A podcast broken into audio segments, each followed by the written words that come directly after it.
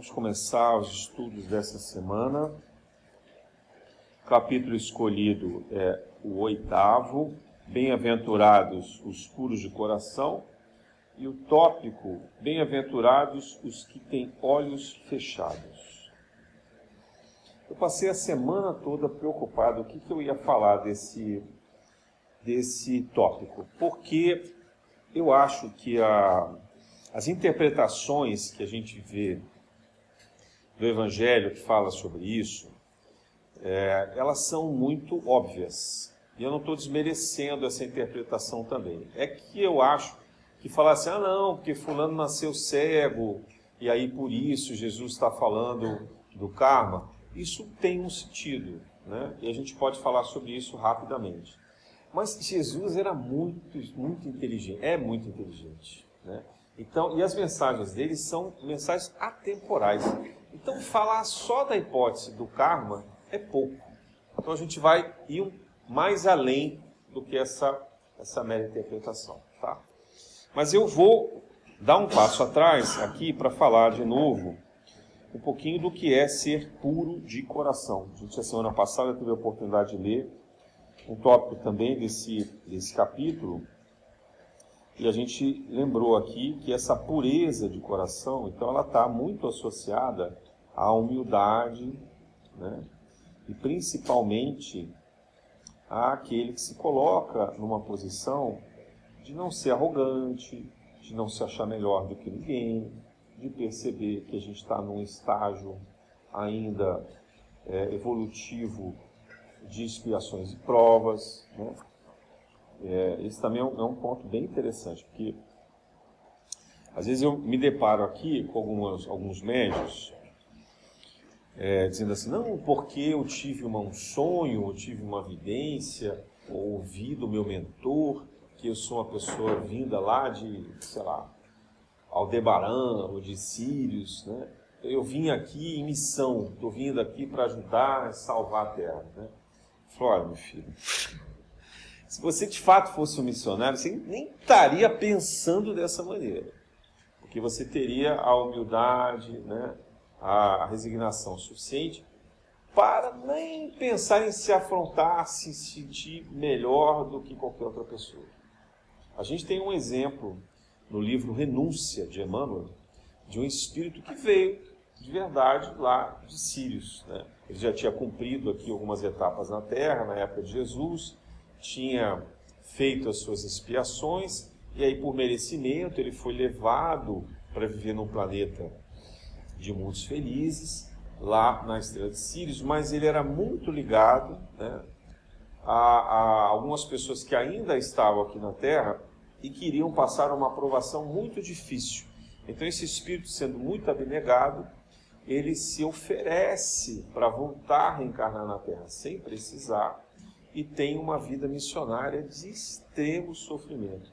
Mas esse sofrimento era necessário para sensibilizar aqueles parentes que esse Espírito tanto amava, para que, dando o exemplo, os outros também aceitassem esse sofrimento. Então veja o que é um Espírito missionário. Né? Em nenhum momento ele se sentiu, se mostrou melhor. Veio até ignorante, né? nem estudou, teve uma vida super humilde. Mas para ele o que importava era a resignação. Tanto que o livro chama Renúncia. Né? Então a prova que ele queria mostrar era que a gente, sabendo aceitar o sofrimento, com, resignação, com resiliência, com aceitação, com humildade, a gente transforma a nossa vida. Então, ao invés de a gente se revoltar, porque esses eram espíritos rebeldes, se revoltaram em muitas e muitas encarnações, estavam sendo convidados a vir aqui para aceitar uma vida difícil, uma prova dura, mas e com isso eles aprenderiam as lições de todos os males que eles praticaram em outras encarnações, a dureza que tinha aqueles corações. Né? Às vezes a dor é necessária, o sofrimento, para quebrar o coração. Um coração muito duro, muito orgulhoso, muito arrogante, muito dono de si, muito cheio de certezas. Né? E e aí, não aprendeu no amor, vai ter que aprender na dor. Então, esse espírito que não precisava passar por isso, vem junto com a família para dar esse exemplo. Então, assim, a gente precisa ter essa convicção que nós todos que estamos aqui não somos espíritos missionários. E mesmo que a gente tenha vivido em outros planetas, e isso é possível, né? É, a Terra hoje tem encarnado cerca de 8 bilhões de habitantes. Se a gente considerar também os desencarnados, são cerca de 30 bilhões. E na época de Jesus era muito menos. Então, desde aquela época, vem vindo para a Terra, são, são convidados a vir para a Terra, espíritos que estão na mesma faixa vibratória de expiações e provas. Logo, são espíritos que foram expulsos, exilados de outros orbes, de outros planetas, que evoluíram e eles ficaram para trás, assim como nós. Né? Quem leu O Caminho da Luz, Lemano, sabe da história de Capela. Ou então, quem leu é, o livro sobre a saga dos capelinos também ouviu lá várias histórias. E tem várias outras fontes que falam sobre isso. Nós somos espíritos exilados. Você tem medo de ET, não, porque nós somos ETs. Inclusive, quero dizer para vocês, nós somos ETs. Nós somos espíritos exilados de outros olhos. O espírito não é um ET, o espírito não tem orbe, gente. O espírito habita o planeta onde ele tem mais afinidade. Agora está na Terra, mas a gente vai para outro lugar. É difícil a gente imaginar, quando a gente fala em ciência, que haja vida em outros planetas, que a ciência considera as quatro dimensões que a física consegue comprovar. Né? São as três primeiras que é, se relacionam à, altura, profundidade e largura, que é o que a gente aprende na escola como básico. Né? Mas quando a gente olha para alguém e fala assim, ah, fulano é alto, né? ou fulano é gordo. Né? A gente está tá falando das três dimensões, né? fulano é baixo. Você está olhando peso, está né? Tá olhando a configuração física. E a quarta dimensão, que é o tempo e o espaço, que o Einstein demonstrou. Então, quando a gente fala a partir da quinta, da sexta, das outras dimensões, que é onde vivem os espíritos, então, é, existe vida em outros orbes. Existe, a gente aos poucos está o cinema, né, os jogos, a literatura, vem demonstrando isso, a gente vai perdendo um pouco desse medo apesar de tantos filmes de Hollywood falarem mal dos ETs, né? Você tem ET do mal, como tem ET do bem. Como tem gente aqui no Brasil, se não tem gente boa gente má, né? é a mesma coisa lá. Então, não tem nada diferente não. Então, a vibração tem a ver com o mérito. Então, a gente pode ter vindo, sim, de outros planetas. Vou dizer para vocês que aqui na nossa casa tem pessoas que estão encarnadas que vieram de outros planetas, não muito, não muito longe, assim, no, são poucas vidas que estão vivendo na Terra, mas já se adaptaram. A gente olha e fala, ah, isso é normal. Né? É normal. Né? Tem carne e osso, minha gente. Mas o espírito, às vezes, ele traz trejeitos de outros órgãos. A gente tem que se adaptar. Né? A gente tem que entender. É, tem muitos estudiosos que falam, por exemplo, dessas crianças que foram chamadas de índigos, cristais, que elas tinham algumas dificuldades de se adaptar na Terra e às vezes trazem características de autismo ou de outras síndromes, porque elas ainda estão se adaptando ao corpo físico da Terra, ao perispírito da Terra, à atmosfera. Isso pode ser verdade. Não estou dizendo que é assim para todas as crianças que são autistas, não. Mas às vezes alguns transtornos físicos ou mentais eles estão relacionados a essa adaptação da Terra, né? É, e, e, se a gente tiver que viver em outro órgão, a gente vai também sentir essas diferenças. Né? Só que o fato de vir de um outro planeta, esse é o ponto que eu queria chegar, não faz de nós melhor do que os que já estavam aqui. Por quê? Porque todos nós somos extraterrestres. Quem está aqui nesse momento na Terra agora é igualzinho. Você, ah, mas eu não sou, eu sou melhor que aquele traficante, eu sou melhor que aquele garoto que pegou uma metralhadora e matou não sei o quê. Mentira. O Edônio diz assim: a gente está mais perto dos vermes no grau de evolução do que dos arcanjos. Né? Porque a diferença é tão pequena, gente. Você fala assim, mas como é pequena? É porque você não viu a encarnação passada. Se você tivesse memória do que você fez na encarnação passada, talvez você começasse a se achar mais parecido com essa pessoa que você está achando aí que está muito atrasada. Né? Então, é, e, e às vezes a gente tem o benefício de ter nascido numa família mais equilibrada, né, com mais recursos, podendo estudar. Então a gente não ficou tão feroz, a gente não ficou tão violento. Eu queria ver se a gente tivesse nascido lá na Síria, se a gente tivesse lá no meio da guerra, né, na Rússia, agora. Então é, é muito fácil falar quando a gente está num ambiente seguro, tranquilo, que a gente tem emprego, tem trabalho, né? Que a gente pode estudar. É assim, tudo bem. Mas a nossa história kármica, ela pode ser extremamente violenta. Se a gente tivesse nascido no meio de uma comunidade órfão de pai e de mãe, assistindo essa violência o tempo inteiro, desde criança, exposto aos abusos, né? aos abusos sexuais, abusos morais, será que a gente seria igual que a gente é hoje? Então a gente tem que calçar a sandália do outro com humildade, né? antes de julgar. Ah, mas fulano é violento, fulano não sei o quê. É, mas é a história dele. Né? Isso é uma prova dura que ele está vivendo ali, exposto a drogas, né? exposto a um ambiente extremamente opressivo. Então a gente tem que ter pureza de coração. Né? Não dá para sair por aí julgando ninguém, não.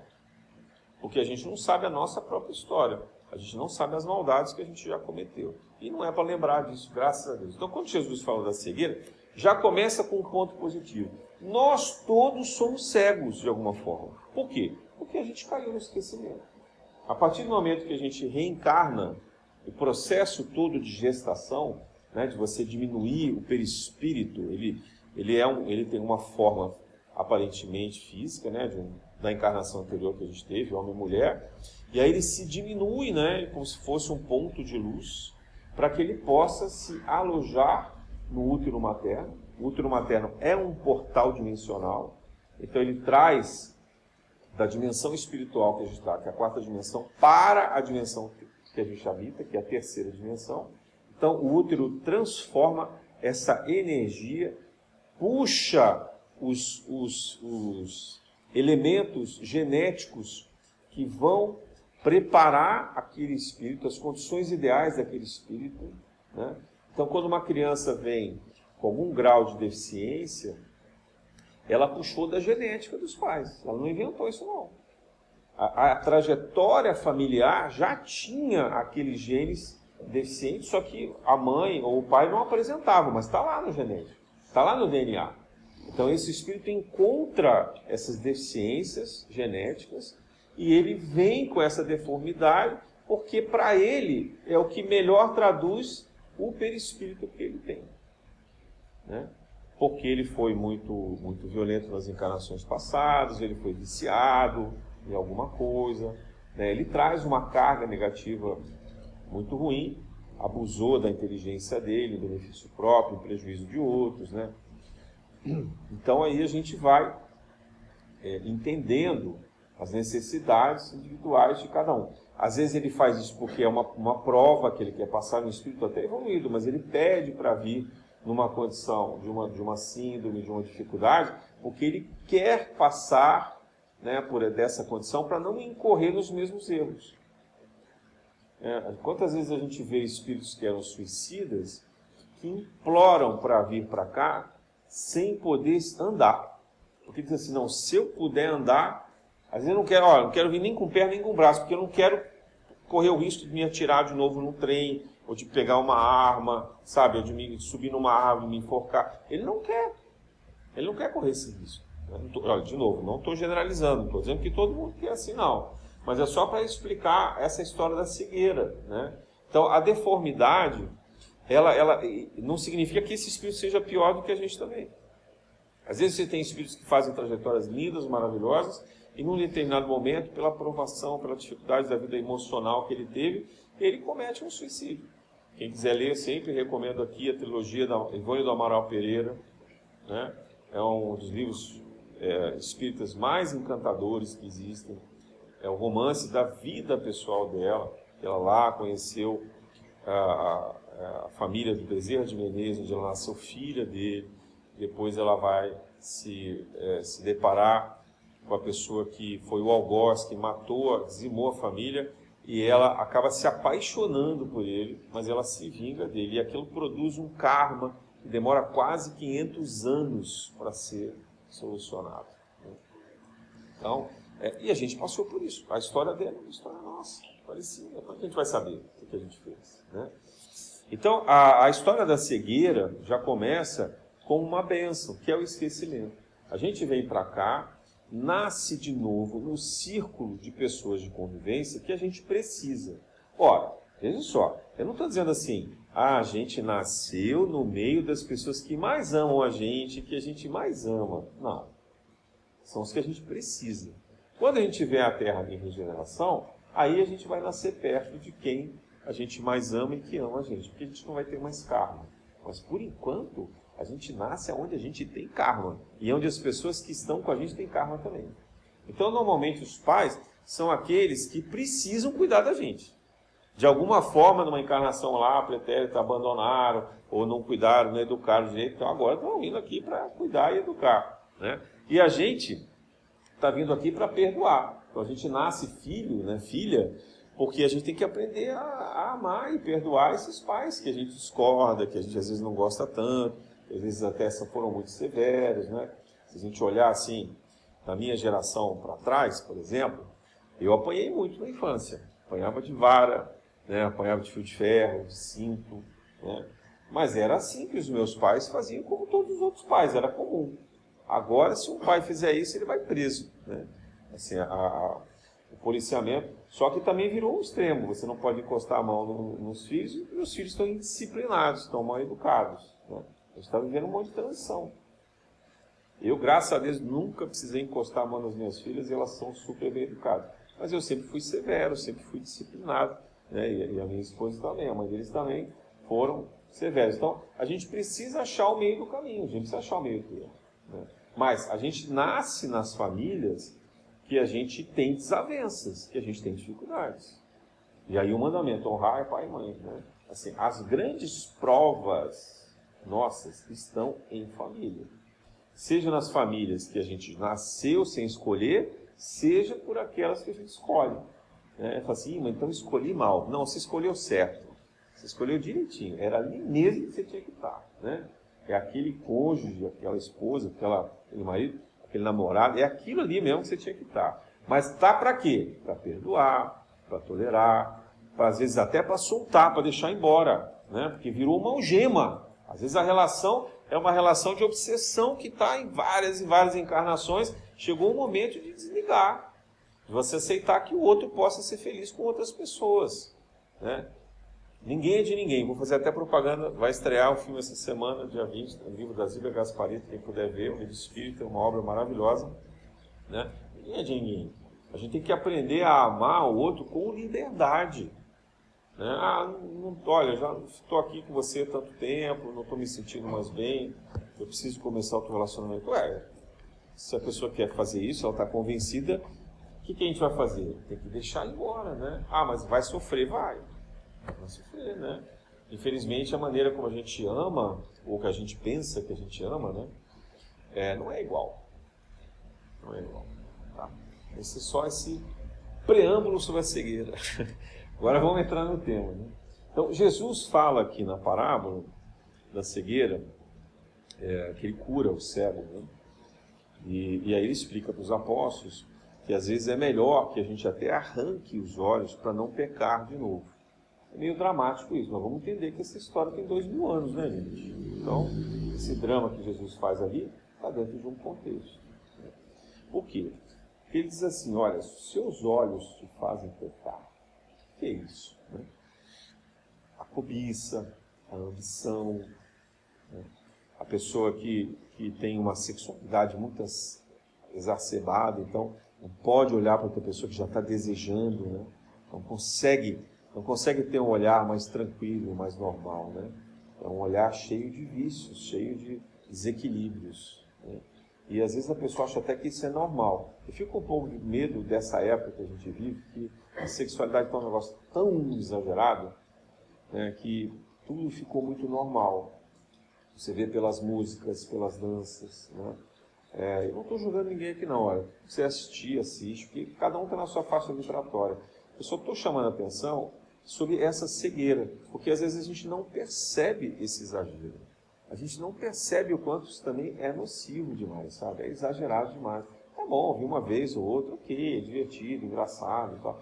Quando você começa a ficar nessa frequência, é só isso, né? É só aquela, do, só aquela dancinha.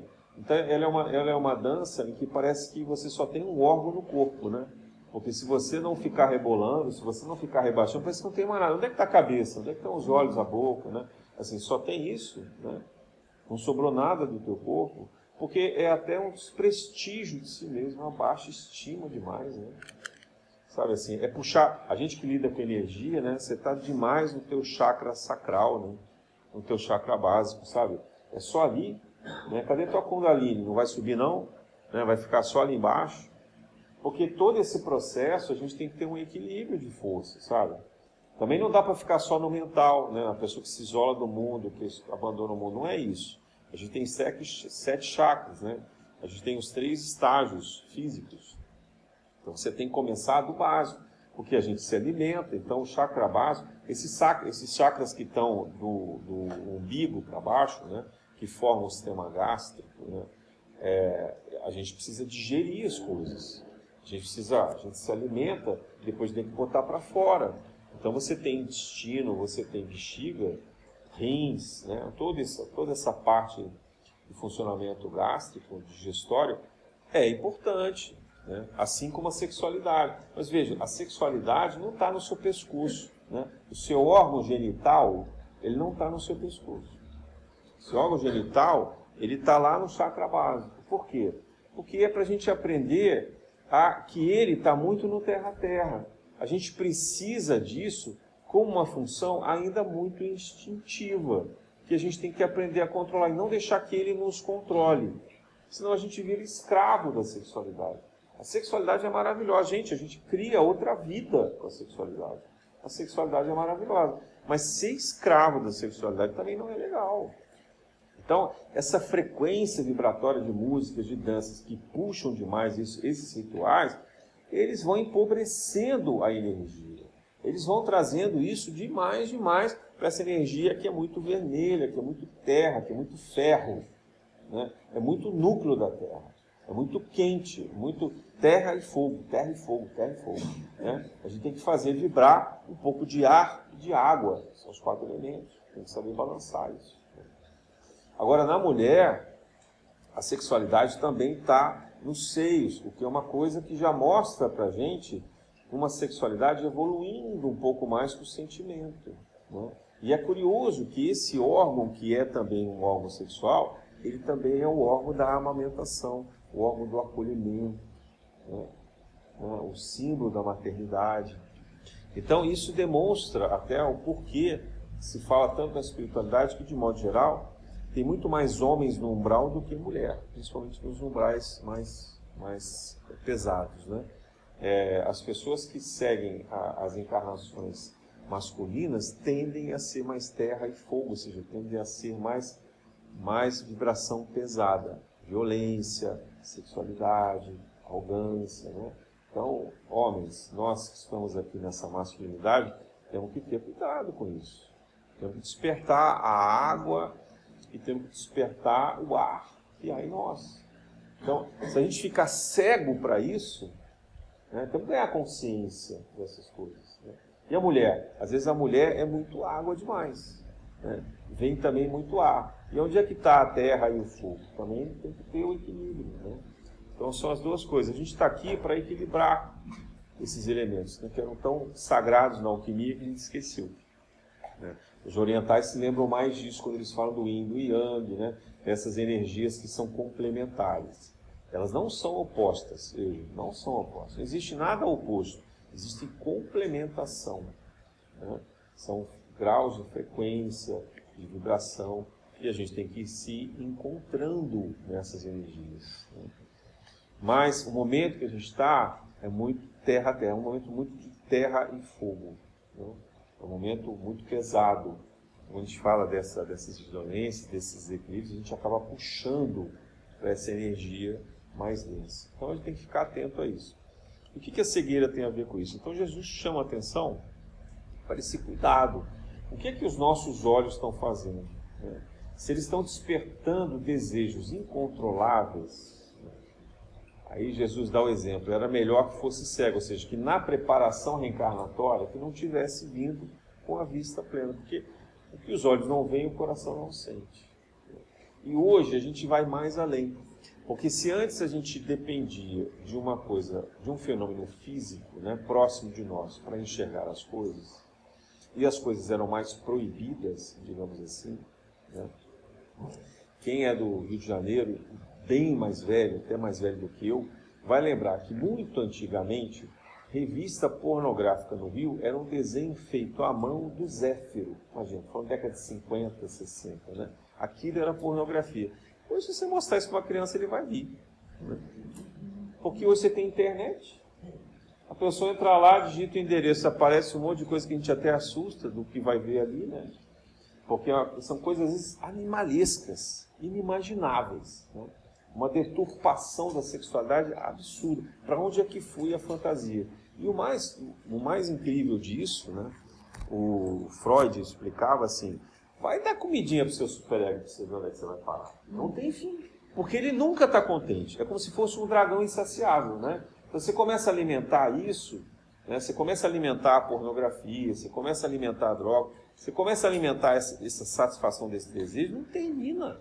Porque nunca vai ter um, um prazer final. Isso é sempre insaciável. É o que ele falava do superego. A gente tem que tomar cuidado com isso. O superego é uma coisa que vem dominando assim, né? como se fosse uma força de um dragão mesmo, é, faminto e insaciável. Então, na educação antiga, né, como isso não estava disponível, havia um freio social. Depois, lá para a década de 90, isso virou muita revista, publicação nas bancas. Né? É, eu até vi um, uma, uma pessoa que comentou outro dia, um estrangeiro, dizendo que ele tinha vindo para o Brasil na década de 70, não tinha essa coisa de pornografia declarada. Aí ele voltou nos anos 90 e ele ficou horrorizado, porque ele voltou com a família, tal, para trazer a família para morar no Brasil, e aí os filhos dele olhando a banca de jornal, ele não sabia o que dizer, porque no país dele não era permitido, né? e aqui era tudo aberto. E aí depois ele voltou, foi morar fora de novo. Quando ele voltou, mas agora recentemente, ele falou, mas não tem mais banca de jornal. Mas aí tá na internet, né? descarado. Então assim, a gente vai normalizando, sabe? A gente vai esquecendo os freios, né? Olha, isso não tem nada a ver com caretice, não tem nada a ver com censura, eu não estou falando nada disso aqui não, eu sou totalmente contra a censura. Eu acho que você tem que ser capaz de encarar essa, essa abertura com maturidade. O problema está, que maturidade é essa? Você vai pensar que uma criança tem maturidade, uma criança não tem não. Não adianta você querer ficar falando de pornografia para uma criança que não sabe distinguir o que é o que não é violência sexual, o que não é o que não é, o que é o que não é aquilo que é natural. Para uma criança, o natural é o que está no corpo dela. É o que ela sabe lidar. Não é, não é o que a gente adulto é capaz de conceber. Então tem que tomar muito cuidado com a maneira como a gente vai impondo e expondo as crianças a esse tipo de violência sexual. Estou né? falando de sexualidade como exemplo aqui, poderia ser qualquer coisa, estou falando da vista, né? então é aquilo que a gente enxerga. E hoje a internet você enxerga de tudo. Mas pode ser qualquer outra qualquer outra exposição de desequilíbrio, né? como, por exemplo, as drogas. Ah, hoje, a gente tem acesso a drogas extremamente pesadas que são naturalizadas pela, pela medicina. Né? Então, a gente vai no, no médico e diz assim, ah, eu estou muito mal, eu não consigo dormir, eu estou aqui desesperado, engasgado com as coisas, né? Estou aqui, quero matar uns três à minha frente. Aí pronto, o médico não pensa nem duas vezes, ele já prescreve um tratamento para você de acordo com o protocolo reconhecido pela Organização Mundial da Saúde. Quer dizer, não é porque o médico não é bom, não, não é isso. o protocolo de medicina, de medicamento, reconhece que a gente pode usar drogas pesadas, psicotrópicos. Né? As pessoas hoje tomam Rivotril no canudinho, como se fosse refrigerante. Né? Só que esquecem de usar Zolpidem, ou sei lá o que, não sei o nome dessas drogas, mas assim, normalizou. E às vezes o médico nem tem culpa, porque ele faz a prescrição achando que você vai tomar uma dose e tal, e o próprio paciente vai aumentando a dose, né? Vai, depois não volta no médico, o médico não tem controle se ele está tomando, se não está. Aí quando vê, está completamente dependente daquela droga. E aí, como é que você faz para tirar isso? Não tem como. Eu gostava muito de assistir uma série dos anos 2000 que era de um médico. Esqueci o nome dele agora. Um médico era muito inteligente, que tinha muitos Muitos pacientes. Dr. House. Ah, é. Era Dr. House. Ele era muito inteligente, mas ele era viciado numa medicação que ele sofreu um acidente, ele tinha muita dor. E ele ficou viciado no, no, no, numa medicação que era analgésica muito forte. Mas era um opioide, né? um remédio extremamente forte. E, e, a série vai mostrando o drama dele no final das temporadas, assim, ele vai piorando, porque ele vai ficando cada vez mais dependente daquela droga e ele vai perdendo o controle da, das decisões dele, ele é até expulso do hospital por causa disso. Né? E, e, é muito interessante a gente, a gente acompanhar assim e ver o quanto a droga toma conta da gente sem a gente perceber. Né?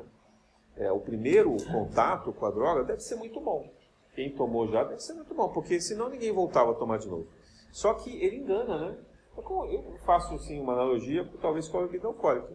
Se você toma um golinho lá, uma taça de vinho, você fica alegrinho, tal, beleza, né? Tá todo mundo conversando, descontraído.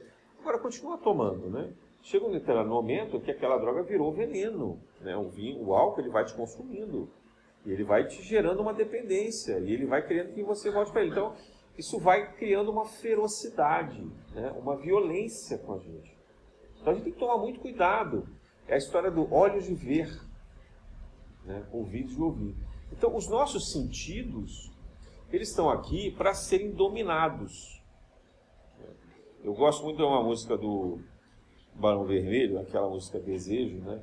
que fala assim, olha, que você, sobre o dinheiro, assim, que você, dinheiro é muito bom, mas você tem que acordar todo dia e dizer quem manda.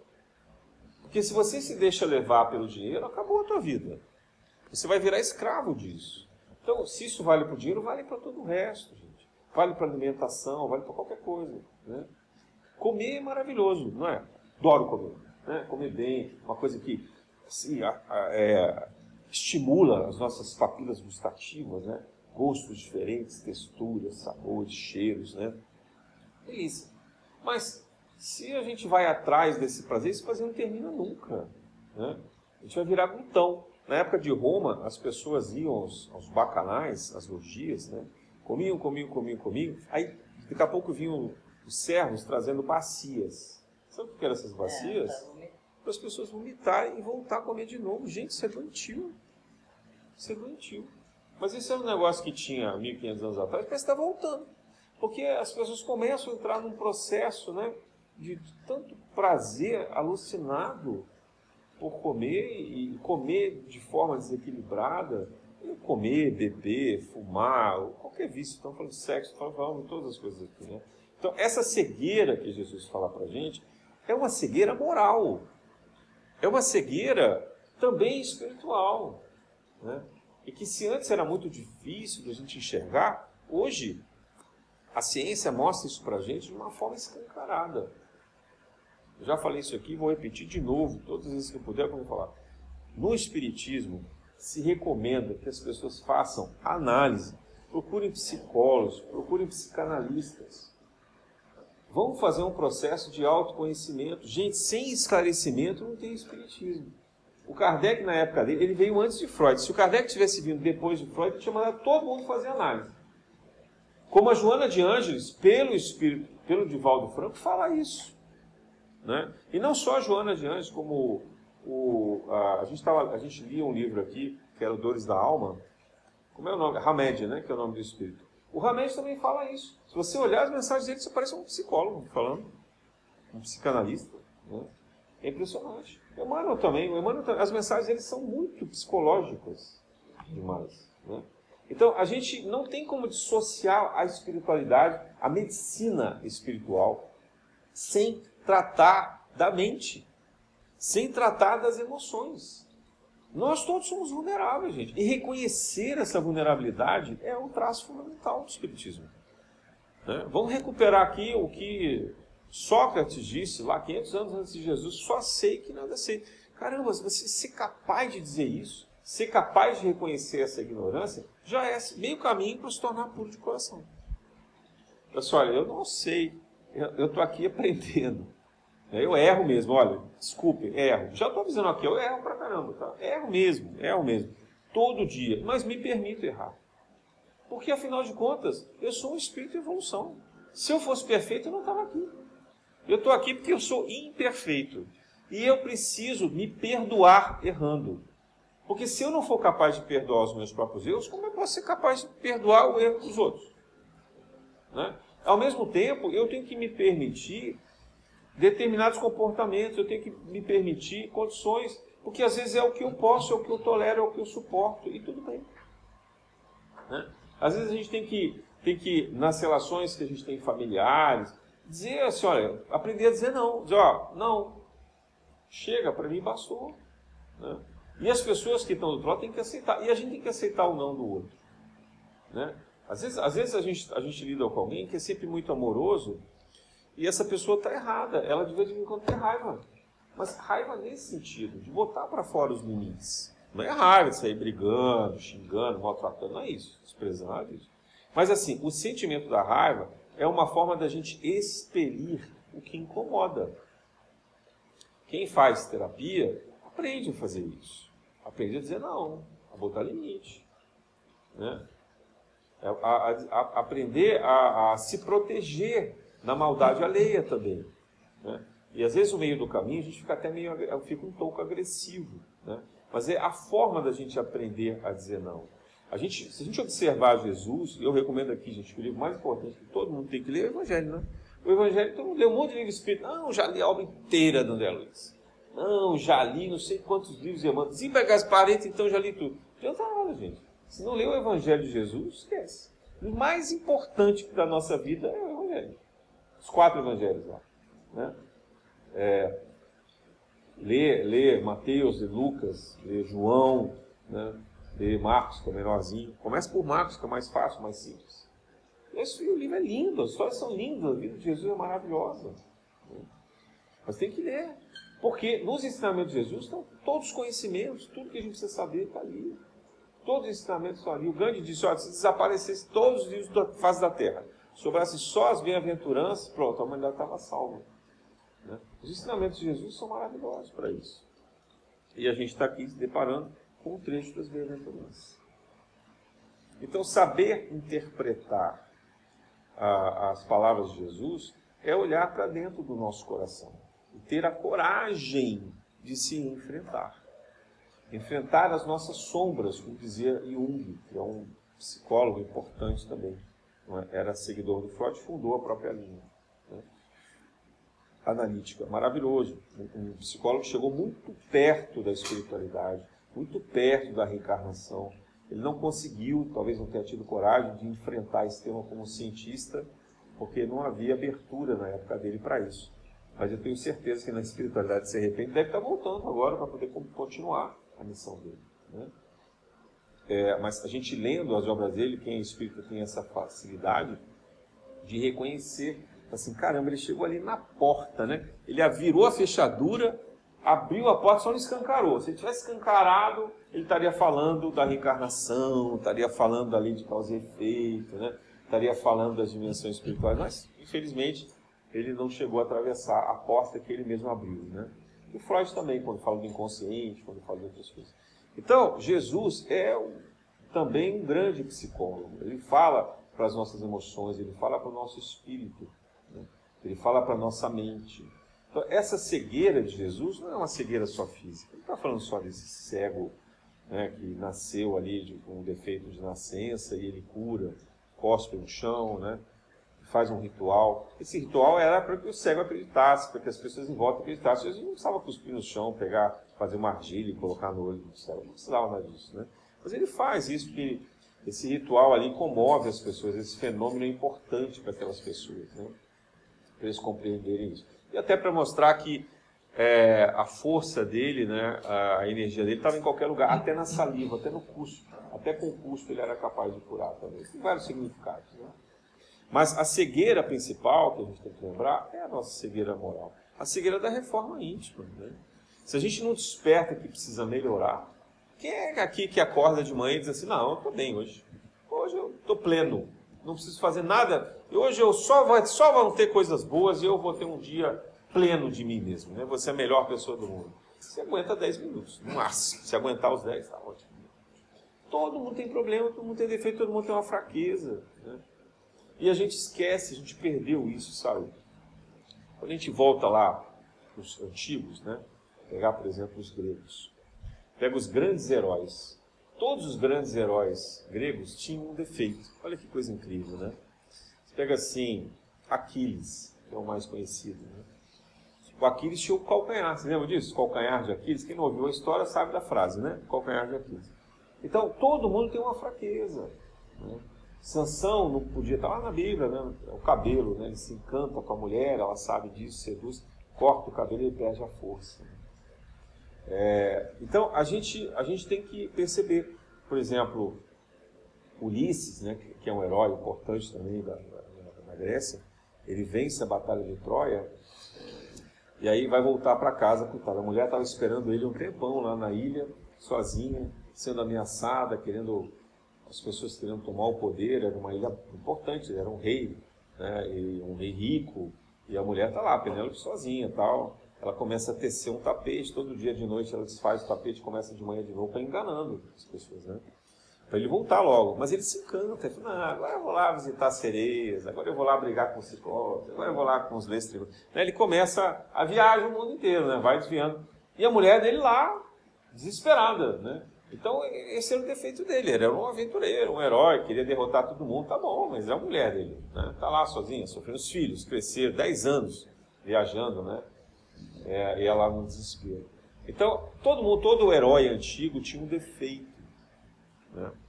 É, não havia muito essa preocupação de julgamento moral. Não é porque eles fossem todos maus, não. Eles estavam mais preocupados em reconhecer que nós éramos falíveis e aceitar essa falibilidade e buscar aprender com essa falha. A gente vai ver os livros dos, dos Vedas, né? o Bhagavad Gita, o Mahabharata, o, os outros, as outras histórias todas que a gente vê ali, o Maya, o, como é que é o Mahayama, não, como é que é o, fiz o nome agora? Ramayana, é, o Ramayana, é.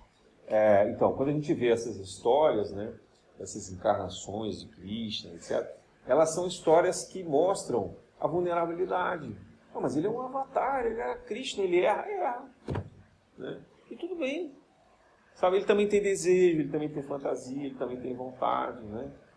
Mas a gente, não, imagina, porque ele era Deus, não Jesus, Jesus. É, a gente às vezes coloca umas fantasias assim, qual o problema de Jesus ter falado também, né? Algumas pessoas pensam, não, Jesus comia peixe, ele não era vegano. Bom, dois mil anos atrás ele ser, comer peixe já era uma grande evolução, né? Acha que ele não comia carne, não. Algumas, algumas, alguns livros falam que nem peixe ele comia. Mas assim, gente, não é isso que diminuiu a grandiosidade, a divindade dele. Né? Provavelmente ele fazia uma prece, agradecia aqueles animais se sacrificando para esse alimento, compreendia a necessidade dos seus discípulos, dos seus apóstolos comerem peixe, né? carne, ter a vitalidade ainda expressiva do instinto ali marcante. Né? Então, a gente precisa aceitar isso, sabe? É, como dizer para vocês, olha, o nosso ideal tem que ser um dia virar vegano. Mas ninguém precisa amanhã virar da noite para o dia, porque vocês vão sacrificar o corpo de vocês que não está acostumado com isso. Mas traça uma meta, faz um programa. Né? A gente tem que ser não violento. A partir do momento que a gente continua se alimentando com violência, a gente está trazendo a violência por nosso sangue, por nosso comportamento. Né? A gente não é coerente com isso. Mas isso tem que ser um programa de vida. Né? A, o progresso espiritual não dá saltos. Não dá saltos. A humanidade não vai dar saltos. Se alguém está esperando que vai vir uma nave que vai salvar todo mundo e amanhã a gente vai acordar, né? Estou falando aí dia 20 de abril, fica todo mundo desesperado, que vai ter um evento, né? Então assim, gente, olha, o evento tem toda hora. Quando você olha lá, abre as notícias, vê o que está acontecendo, a violência já está aí, né? Os fenômenos estão aí, todo dia tem catástrofe, todo dia tem problema. Isso está na nossa mente, são os povos pensamentos, são os miasmas, isso é a cegueira do mundo. Deus dá em abundância. Todos os recursos estão disponíveis. Se a gente quisesse, ninguém passava fome, ninguém tinha miséria, ninguém tinha dor. A gente não cura, né? Os laboratórios já têm as fórmulas para curar as doenças todas, o câncer, para poder curar diabetes, para poder curar o que vocês quiserem, né? Só que eles não querem abrir. Por quê? Porque senão eles não conseguem vender remédio para aquilo que gera dependência. Né? Conhecimento para salvar a humanidade já está disponível. Né? Isso já veio revelado muitas vezes. E a gente tem a cura espiritual também. Se a gente quisesse trabalhar com a fé, a gente poderia curar espiritualmente. Né? Tem muitas doenças que eram curadas com, com ervas, na época da escravidão, pelos pretos velhos ou pelos índios, que a gente perdeu esse conhecimento. Por quê? Porque a gente não dá valor. A gente acha que isso não é importante. A gente só acredita naquela caixinha que a gente compra na farmácia, escrito tarja vermelha, tarja preta. Né? Aí a gente acredita. Imagina se a gente vai numa consulta do médico, o médico não dá o remédio, a gente nunca mais volta nele. Porque esse é um médico porcaria, não serve para nada. Não me deu remédio nenhum. Disse que era para eu dormir melhor, fazer ginástica, comer melhor, não deu remédio. Né? Imagina, a gente vai achar, vai ligar lá no CRE e falar, ah, esse médico aí não é bom não. Né? Denuncia aí porque é um fajuto, não sabe nem recomendar remédio, só nem receitar, escrever. Então, olha a nossa fantasia, né? A gente está muito doente, sabe? Então, o conhecimento, a cegueira, é o, o despertamento, é o esclarecimento. No, durante o período de Kardec, a escola de conhecimento, ficou famosa, chamava Iluminismo. Né? Iluminismo é o que a gente chama em português, no sentido de as pessoas se iluminarem. Mas a palavra que melhor definia isso lá no alemão, no francês, era esclarecimento. Esclarecimento é a mesma palavra que os gregos falavam de filosofia. Né? Sofia é a luz, é o esclarecimento, é a verdade, né? é a compreensão. Então a humanidade está patinando nisso pelo menos 2.500 anos. E quando eu falo humanidade, somos nós encarnados. Né? Faz uma continha de 100 anos, assim, 25 encarnações que a gente está só de lá para cá. Né? Que a gente está patinando nisso. A gente já tem esse conhecimento, a gente não consegue se esclarecer, se iluminar. Oi? Ilustração, pronto, pois é, espanhol é ilustração. Exato. É, embora o sentido de ilustrar no português seja bem diferente, né?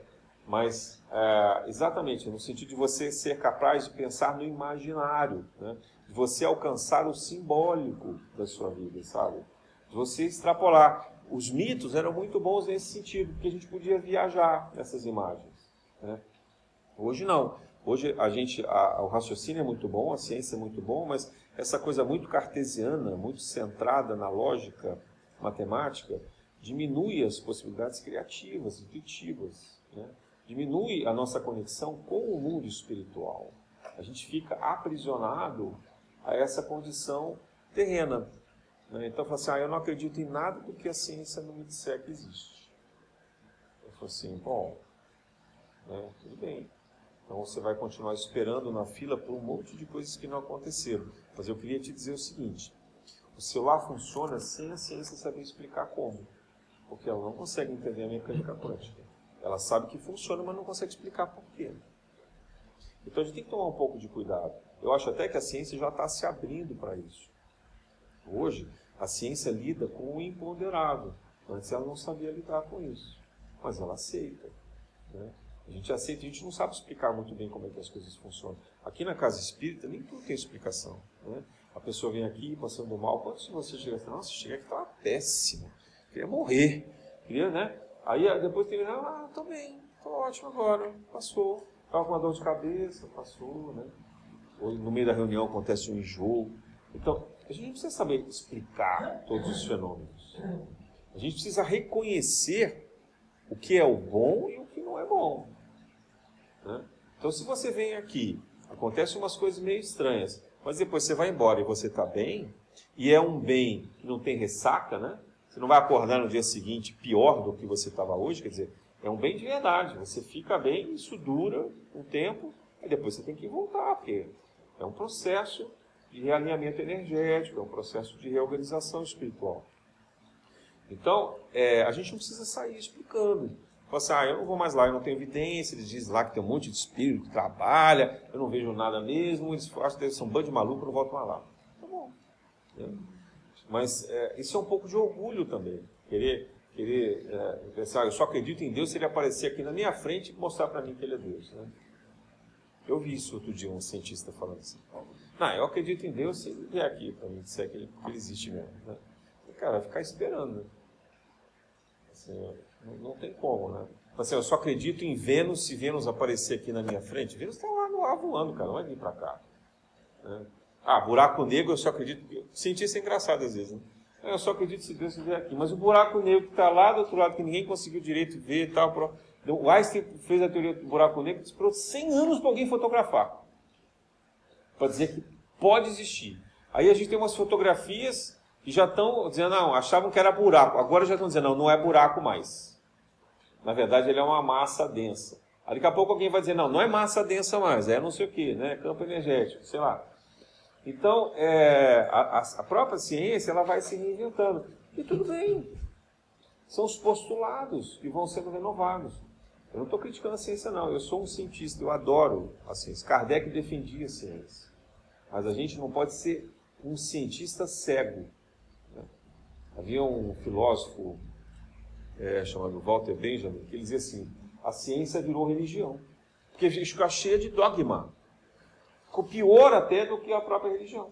Porque as pessoas agora colocam os postulados que eles não conseguem explicar, mas eles acreditam cegamente e não deixam ninguém contestar, ninguém criticar. Então também não pode. Isso também é cegueira. Eu estou pegando esses exemplos porque eu estou falando de cegueira. Né? Então, às vezes a gente acha que a cegueira é só essa cegueira que está aqui. Não é. A ciência também pode ser uma ciência cega. Na medida em que ela é, tenta ser absoluta. Na medida em que ela tenta colocar postulados que ela pensa que não vão se modificar. Ora, Newton achava que nunca as leis dele iam se modificar. E aí veio, veio Einstein, vieram outros né, é, cientistas que foram mostrando teoria da relatividade, mecânica quântica. E aquelas leis de Newton, elas continuam valendo em determinadas condições, mas em outras não. Né? Durante milênios, a gente achou que a Terra era o centro do universo. Até que alguém inventou o telescópio. Ele disse assim, tá bom, não precisa acreditar em mim, só dá uma olhadinha aqui. Né? E aí você começa a abalar o mundo por causa disso. Então, a gente, a gente tem que ser flexível, sabe? Da mesma maneira, quando alguém chega para a gente falando de sentimentos, né? Alguém chega para a gente e diz assim, olha, mas eu não tive a intenção de fazer. E a gente sai julgando, jogando pedra. Por quê? Eu não estou dizendo que a gente tem que ser bobo, ser enganado, ingênuo, mas a gente tem que. Às vezes você tem que se colocar no lugar do outro, sabe? E você convive com essa pessoa todo dia. Né? Então, deixa a pessoa ser quem ela é, que ela tem que ser. Ela vai errar. E a gente vai ter que tolerar isso. Agora, diz para ela qual é o teu limite. Diz para ela qual é o teu ponto de vista. Né? Porque se você tem que aceitar as maluquices dela, ela também tem que aceitar as suas. É isso que é o ponto de equilíbrio, sabe? Os apóstolos ficavam brigando entre si o tempo inteiro. Jesus tentando apaziguar. Né? Ah, não, o Judas é não sei o blá. Aí Jesus fala, calma, mas ele tem um lado bom também, né? também tem uma coisa boa para ele é importante fazer o que ele faz. Ele gosta de dinheiro, deixa ele mexer com o dinheiro. Mas ele está roubando, Jesus. Tá, deixa ele roubar. Depois se precisar, eu fabrico mais aqui, umas moedinhas. Né? Sabe? Então xingavam Maria Madalena. Não, mulher, imagina que absurdo você trazer uma mulher para sentar aqui junto com a gente. Ainda mais uma mulher que sabe ler. Não, não pode. A lei mosaica diz que não, mulher não pode aprender a ler e escrever. Né? Mal sabiam eles que a mãe de Jesus também sabia ler e escrever. Então, essa coisa do preconceito, né, da, da, das construções mentais que a gente vai fazendo, vão impedindo a gente né, de, de, de, de, enxergar o que é mais importante, sabe? As formas sociais, né? A, o formalismo, por exemplo, do casamento, das famílias. A gente está sendo questionado sobre isso agora, né? colocado em xeque, né? para entender que a família não é só homem e mulher no modelo que a gente conhecia. Né? Você pode ter outras formas de família, diferentes, mas são genuínas, são verdadeiras, são amáveis, são amorosas. Quem somos nós para julgar isso? Quem somos nós para entender isso? A gente sempre ouve falar que anjo não tem sexo, por que, que a gente está tão assustado com isso agora? Né? Então a gente tem que ser aberto a essas maneiras novas que estão acontecendo. Ah, mas eu não gosto. Tá bom, você não precisa gostar, ninguém você precisa gostar disso. Ninguém está dizendo para você mudar de sexo, ir lá fazer uma cirurgia, virar trans. Ninguém falou isso para você, né? Faz quem quer, quem acha que precisa. Mas não precisa julgar porque a pessoa é assim. Né? Eu lembro de pessoas tão incríveis, tão geniais, quem, quem se lembra mais antigo aqui, lembra da Rogéria, por exemplo, que era uma, uma transexual formidava amorosa, né? comunicadora, todo mundo gostava, uma artista incrível. Ela conta a história dela, que ela sofreu na vida de preconceito. Então a gente é muito cruel, às vezes, com mesquinharia, sabe? Por quê? Porque é cegueira. Não estamos cegos ainda. Né? A gente está querendo que o outro seja o que a gente acha que ele deve ser. Ué, quem somos nós para dizer o que ele tem que ser? Ele vai ser o que ele quiser. E vai prestar contas à consciência dele no dia que ele desencarnar.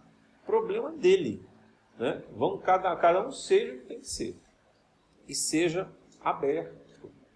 Né? Seja disponível ali para as condições. Né? Os judeus achavam que, que Jesus deveria ser só deles.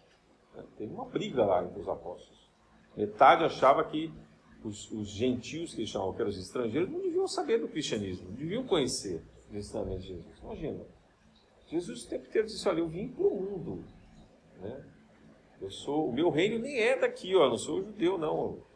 O, vocês estão querendo dizer que eu sou judeu, né? Chega lá, Pilatos, você é o rei dos judeus? Ele diz, olha, você que está dizendo, meu reino não é desse mundo.